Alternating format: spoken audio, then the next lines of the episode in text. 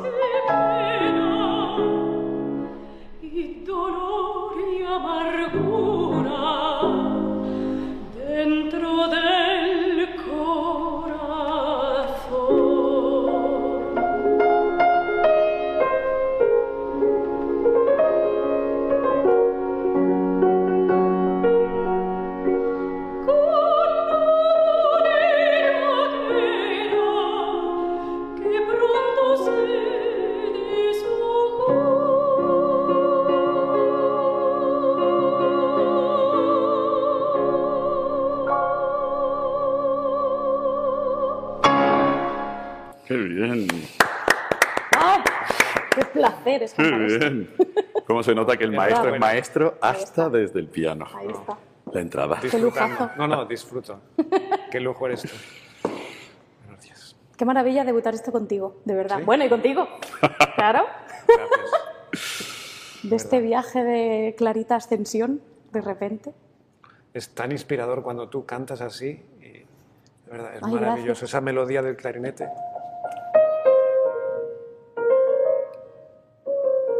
Que se queda ahí suspendido, ¿verdad? sí, sí. Siempre. Me encanta. Yo creo que por momentos así merece la pena todos los sacrificios que hacemos como músicos. pienso. En, en- en una sola frase, no en un tresillo, en dos Sí. semifusas. Cierto. Me vas a hacer llorar. Gracias. gracias. No, la verdad es que es una gozada. Aparte que esta producción es una maravilla y es eso, de repente... Yo lo noto mucho como la vuelta a casa. Bueno, tú ahora nos contarás también. Pero tú tendrás... Bueno, cuéntanos casa, cómo era. imagínate. Bueno, ¿cuántas veces cantaste Clarita? Yo Clarita en realidad la canté aquí en el Teatro de la Zarzuela, luego fuimos de gira a Maestranza en Sevilla y luego nos fuimos a Bogotá. Eh, en todas, no sé en total las funciones que hicimos, un montón.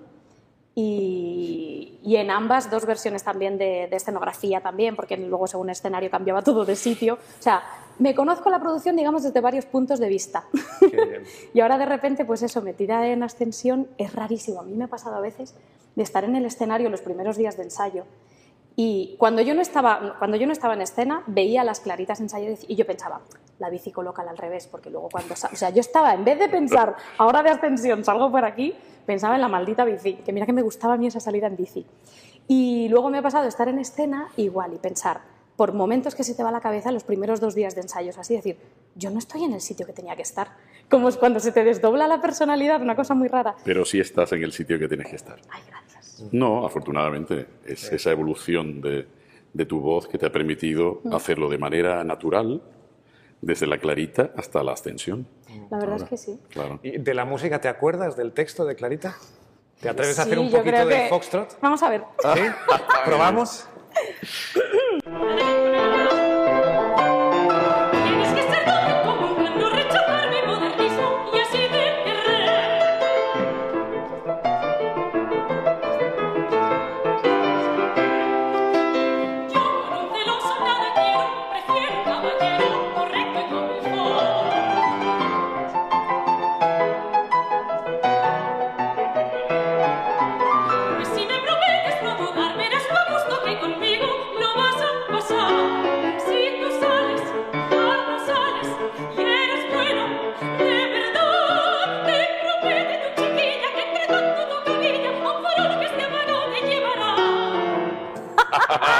Pero me faltaba el capó, no te has arrancado.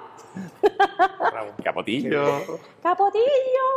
Ay, pero bueno, ahora es lo que tú decías, de repente ese viaje, para mí es un poco, no es cerrar un ciclo, porque en realidad nunca, nunca se cierra, ¿no? Pero es eso, es vivirlo también desde otro lado que enriquece mucho. Pero tú cuéntanos, porque tú hace 30 años, Sí, yo hablo más bien de la, de la espiral virtuosa, que te permite pasar por sitios que son parecidos, pero a otro nivel. Se supone que a un nivel superior. Porque la, la- la- la espiral, la espiral mm, chunga te llevaría a otro sitio, pero inferior. ¿no? Y sí, son, son 30 años. Y parece que fue ayer, porque además me acuerdo perfectamente de, me acuerdo de cómo fue mi audición aquí. Yo llegué al Teatro de la Zarzuela, venía de Málaga, del coro de la ópera. De Málaga ya había hecho algún papel pequeñito por ahí fuera, pero nada tan importante como esto. Y cuando llegué estaba puesto en el, en el escenario, estaba puesta la escenografía de una producción de La Dama de Picas, que tenía que cantar Plácido Domingo, al que yo no conocía todavía y que conocería muy poco tiempo después. Y, bueno, así fue, así fue. Eh, yo pensaba que, que, que esta afición mía me podía eh, reportar algún, algún beneficio, pero algún beneficio emotivo, ¿no? Y sin embargo se convirtió en mi profesión inmediatamente. Y ahí tuve que decidir entre si, si seguir con los estudios de medicina, estar en el hospital o estar encima del escenario. Uf, qué difícil, Y ¿no? fue esta profesión la que me eligió y me dijo tú aquí, al escenario. Ah. Y, y tener la posibilidad de crecer, que es algo fundamental. Y que agradezco enormemente. Porque yo he crecido en los escenarios. Yo inmediatamente tenía 24 años cuando, cuando estaba haciendo esta producción por primera vez. Ahora tengo 54. Y han pasado 30 años y no me he dado cuenta de lo que Ha pasado pasado. Sí, sí, sí. Para lo bueno y para lo malo. ¿eh? Y creo que mm, tener la suerte de haber sido una parte, eh, una parte de esta producción me ha permitido tener una perspectiva muy profesional de lo que significa hacer zarzuela en el mundo de la lírica en general. ¿no? Yo que me dedico fundamentalmente, a hacer- fundamentalmente a hacer ópera, eh, sé que cuando uno afronta la zarzuela es afrontar posiblemente el, el estilo más difícil que existe. porque tenemos que ser convincentes, no solamente con el canto, sino también como el personaje hablado. ¿no? Y cuando hablan de, bueno, la zarzuela es, es nuestro género, la, la entendemos todos, no, no, hay que hacerlo muy bien. Y este es uno de los ejemplos de que haciendo bien una producción puede convertirse en algo internacional. Esta producción de la del Manojo de Rosas no tiene que envidiar nada a ningún musical actual. Se ha convertido en una producción internacional. Tú hablabas antes de Bogotá. Sí. Nosotros en aquel tiempo fuimos a Roma, fuimos a, a París. Y seguro que tuvo un éxito. Claro, fue un exitazo arrollador. ¿no? Y eso, de alguna manera, también abrió alguna puerta que otra. Hmm. Entonces, claro, no puedo estar más que agradecido y, em, y encantado de, de que mi historia haya aparecido aquí, en, en este teatro. Qué bien. Sí. ¿Y te apetecería cantarnos la Hombre, romanza de claro, Joaquín? claro, Sí. sin duda. ¿Tú? Bueno, ¿Vas? Pero antes a mí me gustaría decir que normalmente esta romanza se, se transporta medio tono bajo. Está en si menor, es una tesitura muy aguda para un Ujú. barítono. Y casi, casi todos los otros barítonos lo cantan en si bemol menor. Es una tesitura un poco más cómoda, Sí. podría decirse. Pero Carlos, después de, de 30 años, lo sigue cantando en Todavía. si menor. Todavía. Y al final que hay un sol, un sol sostenido. Sol, sol. Bueno, yo sé que eso a los Bueno. aficionados de, de la, de la ópera y la zarzuela les, les gusta mucho y no hay ningún tipo de transporte, al contrario. Tono original como casi nadie lo canta. Pues vamos a ver.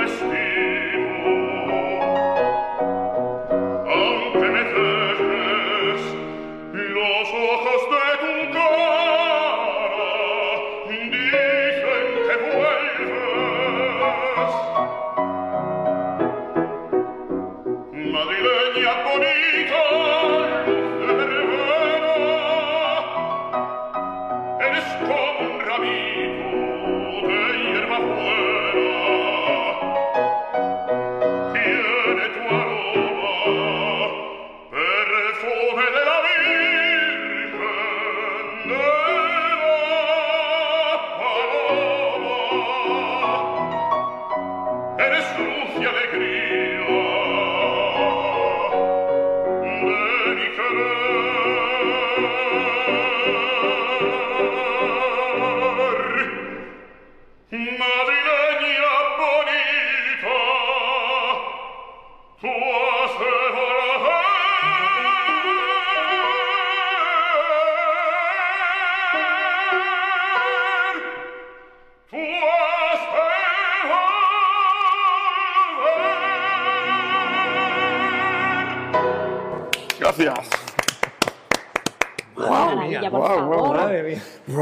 ¡Qué barbaridad!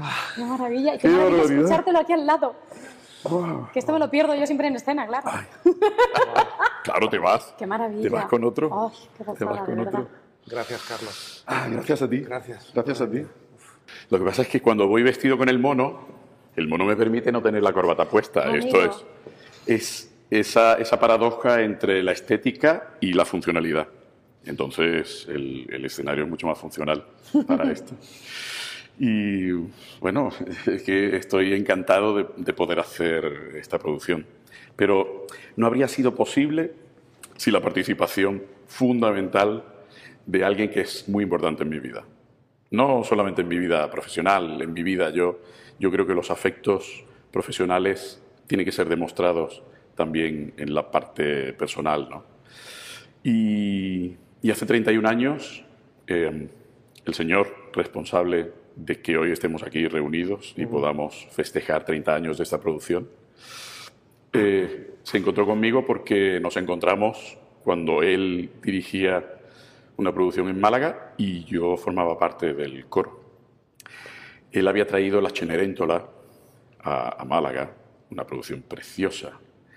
Y entonces, bueno, pues ese era el momento en el que eh, yo creo que ya en la mente de, de Emilio Sagi estaba tener que hacer esta producción de la del Manojo de Rosas. Y necesitaba un, doble reparto. Y mientras estábamos haciendo otra producción de La Revoltosa y el dúo de la Africana, le preguntó a Javier Ulacia, mira a ver cómo está Carlos, porque dependiendo de cómo esté, quizá lo invitaremos a, venir aquí. Y efectivamente, eso fue el, el paso decisivo y fue Emilio, Emilio Sagi, que me permitió estar aquí. Queridísimo Emilio. No, no te lo muchas permití gracias. yo, te lo permitiste tú. No, me lo O sea, no. fuiste tú. Esto Sí, no- fue usted. Fue usted, exactamente. Fue usted. Pero Sí. Emilio nos ha dado Sí, las sí. primeras oportunidades a mí Claro. también con varias cosas. Claro. Sí, eh, aquí en Pésaro, Sí. en el liceo. Sí. Sí, sí. Pues sí, yo recuerdo perfectamente. Yo estaba haciendo Cenerentola en Málaga y salíamos eh, siempre a tomar vinos con Sí, un grupo claro. de gente del coro Fantástico. y tal. Y nada, tú, yo me impresionó la voz tuya hablando y me dijiste, ah, pues eh, te voy a audicionar. y tal. Ajá. Y cuando volví aquí fue cuando me dijo José Antonio Campos, que era el sobreintendente de este teatro, que quería hacer un Sorozábal. Y yo le dije que quería hacer la del manojo de rosas porque se la había escrito el maestro Sorozábal para mi tío Luis, que por cierto tú cantas en el Que la tonalidad en la de- tonalidad que cantaba mi tío Luis, que mi tío Luis era casi un tenor. Un baritenor, cual claro. Baritenor, de hecho él cantó como tenor Traviata y Lucía de la Mermur en ¿Qué me el, dices? sí, en el no Teatro Colón de. Buenos Aires, sí. No le debió de ir muy bien porque no lo repitió, pero bueno, y siguió siendo barítono. Y, y- y bueno, yo me quedé muy impresionado y le dije que, que yo quería que fueras tú y que fuera Manuel Lanza, Manuel Lanza. que lo había escuchado en la escuela de canto en un elixir de amore. Yo quería dos personas muy jóvenes y que dieran el papel pues como como el papel que dio mi tío en el momento ese que tenía pues me parece que tu edad tenía 24 años o No me digas. 25 Guau. era muy joven fue su debut. Eh, mi abuelo le pidió al maestro Sorozábal que le escribiera algo para él. Y bueno, luego pues fue una gozada. Yo tengo, ahora estaba mirando unas fotos para dar aquí a la prensa de, de mi tío Luis y, y encontré la foto tuya con el camión, eh, limpiando el camión del, del momento del estreno. Y la verdad es que fue un gozo. Y luego seguimos encontrándonos muchas veces Claro. y bueno, pues una felicidad. Es una felicidad ver que, que estás tú aquí, que está Ruth aquí, que Milagros Martín, que lo debutó, está haciendo un papel, que yo le dije, ¿quieres hacer este papel? Y me dijo que sí. Entonces, bueno, es una emoción muy grande para mí volver a este teatro siempre.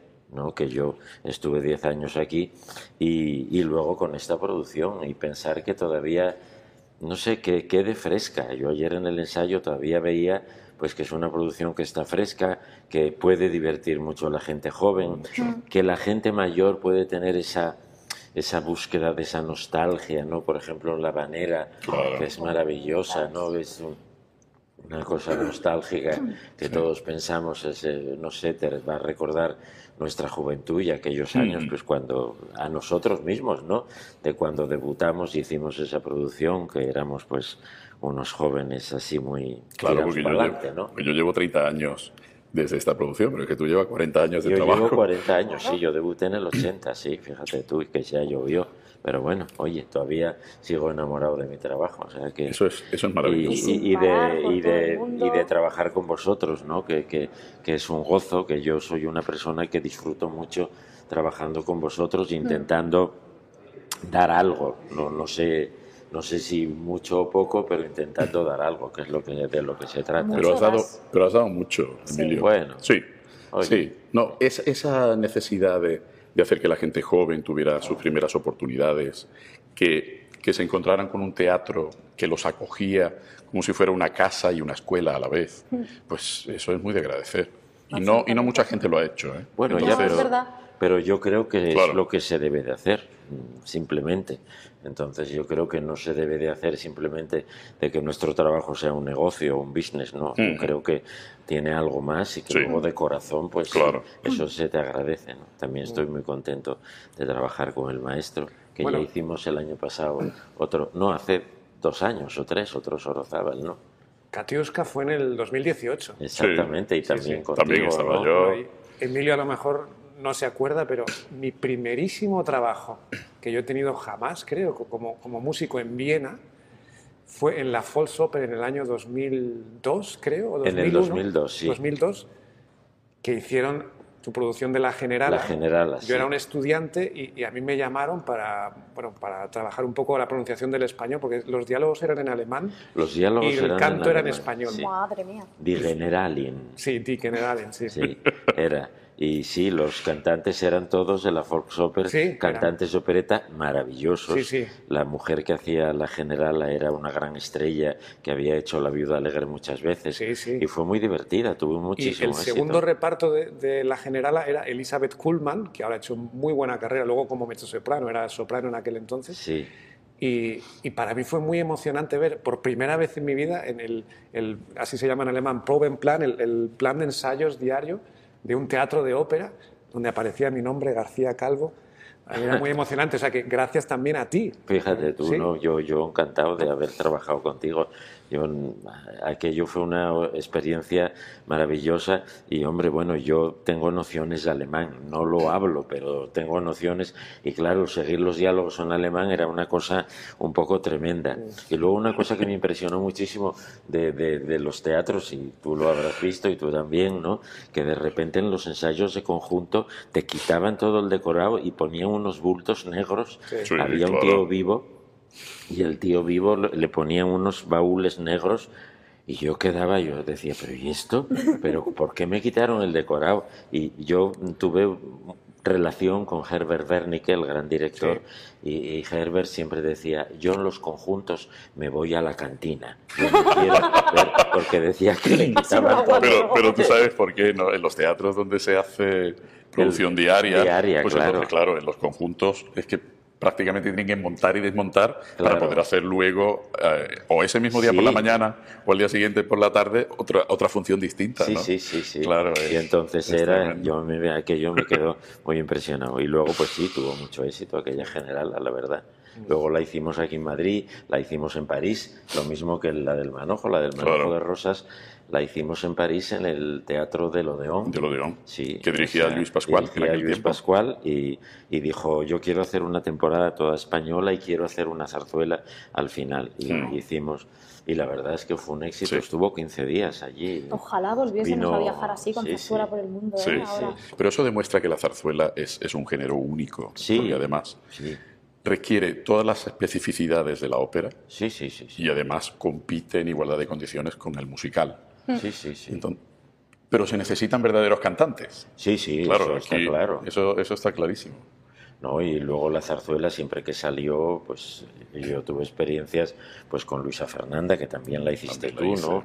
Y bueno, pues era un éxito arrollador en todos los lados, en Los Ángeles, en Washington, en, en muchísimos sitios. Y, y también el Gato Montés, el Gato Montés, Sí. yo lo hice en Tokio y bueno, aquí no aplauden nada más que hasta el final. Sí, claro. Todo el público el con final. mascarilla, que parece que es en el año 2020, pero bueno, no, ellos con mascarilla y Sí. solo aplaudían al final. Todo el mundo estaba Mm. como un poco diciendo, pero esto no está gustando, no están entendiendo nada. No, al final aplaudieron muchísimo. Yo creo que la zarzuela es un género único, como tú dices, y, y un género que da, da mucha alegría. Eh, yo me acuerdo una de las veces que hicimos aquí el Manojo de Rosas, vino el maestro Ricardo Muti. y yo le invité a, a- a estar en el palco, en el palco nuestro, el que llamábamos la gallina, porque tenía el escudo franquista que, que se quitó, gracias a Dios y tal. Y entonces eh, estábamos allí, estaba, y en el intermedio, cuando sonó el intermedio, al final me dijo, dijo, esto es impresionante. Dijo, es que esta música llega directa al corazón. Y yo esa frase se me quedó, y es verdad, la zarzuela Ujú. llega directa al corazón. Sí. ¿no? O sea, no tiene un, un recorrido extraño, no, va, ¡bum!, directa al corazón. Y eso yo creo que es una cosa Es pues verdad. estupenda. Yo recuerdo que yo empecé en la lírica en realidad un poco por un cúmulo de casualidades, porque ya sabes que venía del musical, y de las primeras cosas que canté era zarzuela. Y era como la sensación, yo no había escuchado zarzuela en mi vida, pero la sensación interna al cantarla era como que había estado aquí dentro siempre. O sea, de repente había abierto un baúl que no había abierto en la vida, pero que estaba ahí. Sí. O sea, no sé, era muy, era muy fácil, muy cercana. No fácil de cantar, sino de Sí, sentir. sí, sí.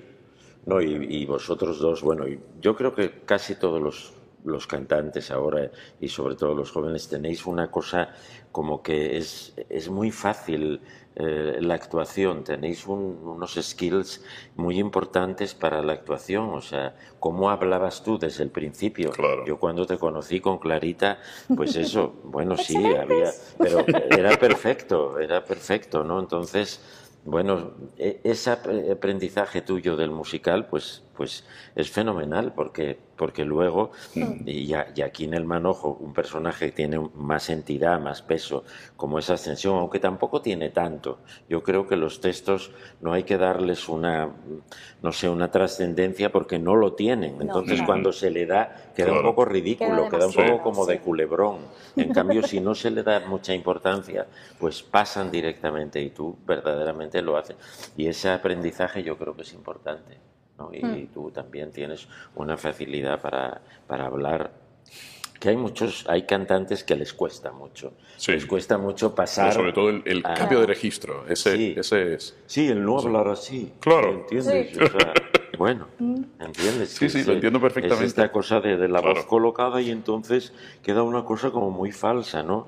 Y que probablemente en una época se hiciera, pero, pero Sí. yo creo que ahora es Claro. imposible, igual que ahora es imposible cantar una ópera sin, sin entrar en una dramaturgia, sin entrar en el personaje, sin buscar los, las motivaciones de, de- de lo que estás cantando. Yo creo que ahora ya nadie Sí, se plantea el Imposible. cantar y, y decir, El cantante Mesa de Camilla ha desaparecido ya de sí, encima de los desapareció el cantante que canta. El... Aparte es normal, porque yo creo que dentro de pocos años habrá un robot que cantará La Reina de la Dios, esperemos Noche. que Por favor, Emilio, no. Pero ¿sabes Por qué va a pasar? Que nunca el robot va a dar la emoción. Exacto. Entonces el robot va a dar las notas, sí, todo, el ta ta ta ta Sí. ta ta, ta. Perfecto, pero sin nada. No va a haber, no va a haber emoción, no va a haber pasión, no va a haber. Pasa lo mismo con la música enlatada, ¿verdad, maestro? ¿Cómo va a ser lo mismo la música hecha en directo y, y con, la, con la posibilidad de percibir las, las ondas musicales, la vibración de la música, a, a sentirlo de otra manera, ¿no? No Y que que, un día un Brahms que, que tú estás dirigiendo, maestro, pues hay un día que es de una manera, otro día, no sé, hasta Sí. tú mismo te encuentras y, la, la orquesta, las vibraciones. Yo creo que, el, que el- como en la ópera, ¿no? Nunca haces un Simón Bocanegra igual que otro. No. Yo creo que también depende de cómo te sientes tú. Y esa es la magia ¿no? que nosotros damos y, bueno, que vosotros dais. Yo estoy por detrás, o sea que no. Bueno, pero una parte muy importante, ¿eh? Tú eres el que pone la mano por detrás. Eso, exacto, y nosotros exacto. movemos. Sí, pero bueno, que, que, si- que si vosotros no sois artistas, da igual que yo ponga la mano o el pie. Sí, cierto. O sea, que, eso es la cosa, ¿no? O sea, mm, tienes que tener los mimbres de decir gente que, que son artistas, que, que saben entregarse, que tal. Si no, si no, no pasa nada. Por mucho que yo ponga y que yo Sí. diga y que yo explique de, de no sé. Hmm. Es, es así. Es la capacidad de hacer eh, lo que nos toca en cada momento. Pues sí, ¿Te acuerdas? es, eh, y- Porque y- nosotros, nosotros dos tenemos una historia previa. Eh, La verdad es que yo me encuentro en una situación rara. A ver, Porque la que hace 30 años fue mi novia encima del escenario, hoy hace de mi madre. ya. Y la que hace dos años era mi hija en Rigoletto, ahora hace de mi novia. Entonces, problema eh, estamos en un triángulo incestuoso que hay para que mí... hacerlo mirar, ¿eh? Sí, sí, sí. Vamos, sobre todo eh, lo que sí agradezco es que se me permita todavía mantener un poco el tipo en, en el papel de Joaquín, ¿no? Hombre, que lo eso muy bien. Significa- perfectamente. significa que puedo salir con la camiseta de tirillas Ahí todavía. está, con la camiseta famosa de tirar. Ajá, sí. sí, sí, sí. Y, y liar el cigarrillo Fíjate. mientras se canta madrileña bonita. sí Qué que tiempos aquellos, cosas. ¿eh? Sí, sí, sí. Por cierto, hablando de tiempos aquellos, hacemos Yo la creo manera. que esa parte es uno de los momentos, Sí, eso yo es creo que más precioso. maravillosos. eh, yo, es mi favorito, ¿no? Verdaderamente, me parece que... Musicalmente es una maravilla y aparte cómo está pensada la escena. Sí. Yo la primera vez que lo vi desde fuera me impresionó muchísimo, porque de repente es ese cambio, ¿no? sí, con la eh, lluvia. La con- lluvia. Eh, eh, En el original eh, de- de- del maestro, él dice que es de día. Pero Sí, a mí me, sí, me pareció que aquello tenía que ser de noche. Entonces cambié en vez de qué día más Claro. hermoso, qué noche más hermosa, ¿no? Y, y creo que la noche envuelve toda esa nostalgia Sí. y, y ese tul, la lluvia, todo, ¿no? Yo creo que... Yo creo que es la única licencia que te permitiste hacer, ¿no? Sí, bueno. Ese cambio. mm, Corté alguna cosa, o sea, yo corté Hmm. alguna cosa, corté un, un diálogo que hay de la portera, que se llama La Fisga, me parece. Hay un diálogo de una portera con, con Ascensión o Sí. con alguien que llega a la casa. Y me pareció que eso en ese momento te, tendría gracia, y, Hmm. pero ahora, hoy en día, yo creo que no, yo creo que... que tiene que ser ese personaje sobraba aparece el personaje porque aparece Claro. el personaje de la portera Sí. pero pero no no ese diálogo es lo único que me permití pero la verdad es que bueno yo no creo todas las veces que se hizo nadie se acordó de ese personaje con lo cual quiere decir que tampoco, Que no te- aportaba- que tampoco tenía tanta importancia Suceden tantas cosas encima del escenario. ahí Sí. está sí Claro. bueno es que hay que crear esa vida la de vida, esa calle la vida de la calle. es la vida, que yo creo que esta zarzuela lo que sí tiene es vida. Vida es un canto a la vida, un canto a la alegría de vivir en una ciudad abierta y hospitalaria como es. Madrid, que es una ciudad abierta, siempre lo fue y lo sigue siendo, Sí. a pesar de que tengamos la mascarilla y todas estas cosas. ¿no? Aquí O sea, estamos. entonces, bueno, pues venga, os Sí. animáis, Vamos que habanera. se anime a, a la habanera. Pásate aquí. Venga.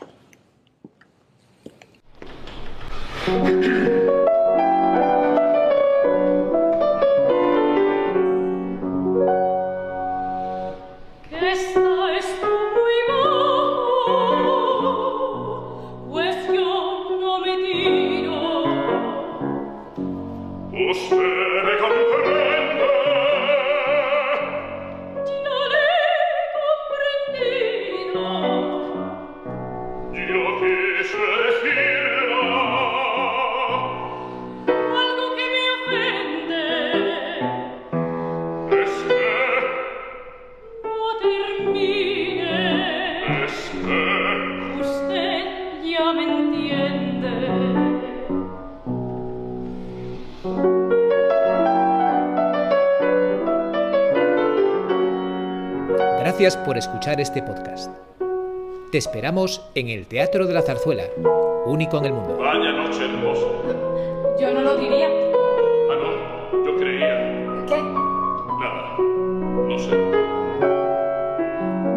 ¿Quién iba a pensarlo? ¿Quién iba a decirlo? Parece mentira. ¿Quién lo iba a creer?